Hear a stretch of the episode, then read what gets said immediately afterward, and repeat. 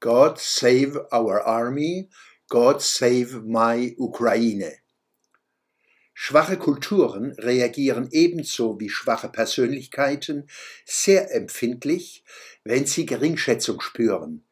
Der Schmerz geht umso tiefer, je berechtigter diese Wahrnehmung ist. Hitlers Größenwahn war unmittelbarer Ausfluss seiner begründeten Minderwertigkeitskomplexe. Russland ist ein an Ressourcen reiches und gleichzeitig sehr schwaches Land, dem nichts Schlimmeres passieren kann, als dass seine Schwäche offenbar werde. Deshalb erschien mir die Äußerung des vielgelobten Barack Obama im März 2014, Russland sei bloß eine Regionalmacht, zwar wahr, aber von einem amerikanischen Präsidenten im Amt in die Welt posaunt, für dumm. Wir werden wohl nie erfahren, wie viel Elend dieser Satz verursacht.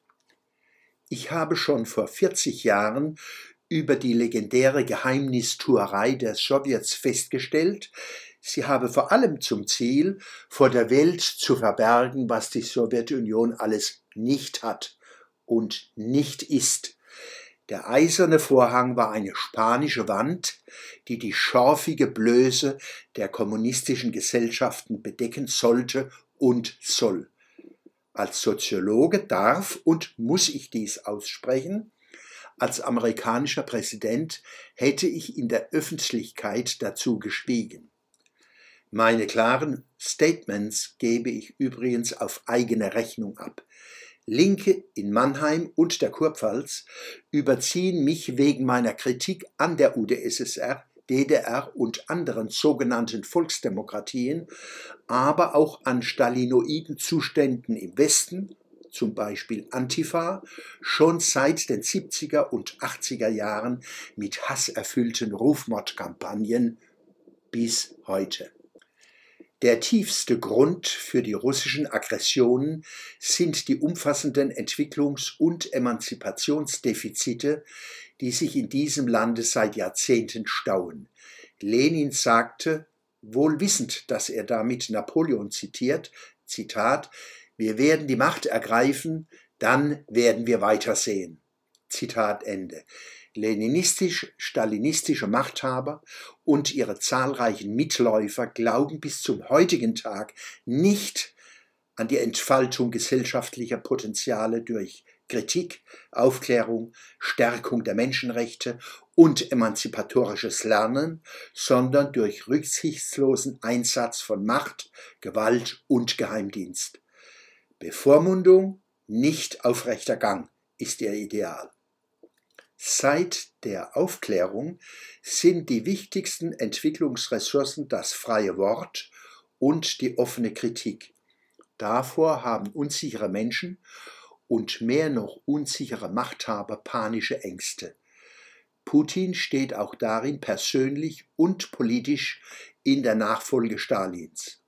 Westliche Staaten und Bündnisse haben viele Fehler und Dummheiten gegenüber Russland begangen und viel Fürsorge für die Ukraine versäumt. Wiedergutmachung müsste darin bestehen, diese Fehler und Mängel zu erkennen und zu überwinden. Eine der Dummheiten der deutschen Politik besteht darin, unsere eigene Armee, die Bundeswehr, seit Jahrzehnten regelrecht auszuhungern. Die Frage, ob wir der Ukraine den baltischen Staaten oder Polen militärisch beistehen sollen, stellt sich nicht. Wir können es gar nicht. Wie ein trotziges Kind beharren wir auf unserer Wehrlosigkeit, die vor allem Verantwortungslosigkeit ist.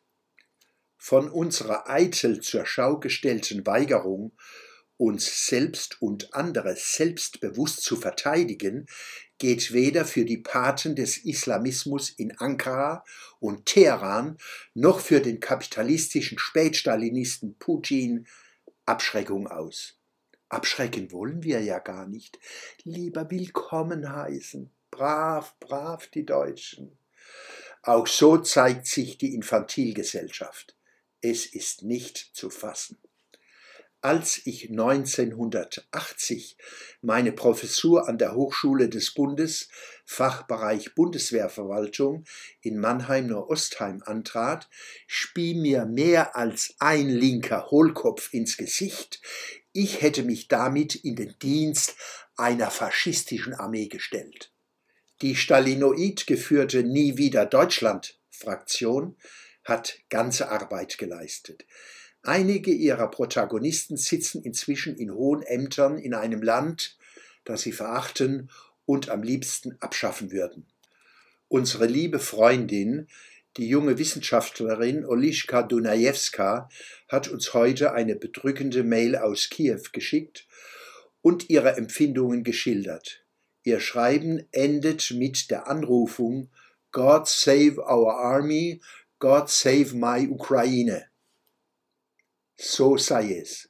Mögen wir Deutschen so viel wie möglich dazu beitragen, dass dieses Gebet erhört wird.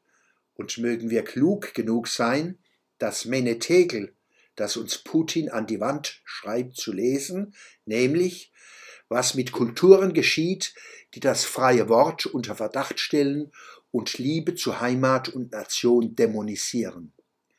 Sie werden zu einem Unglück für sich und andere.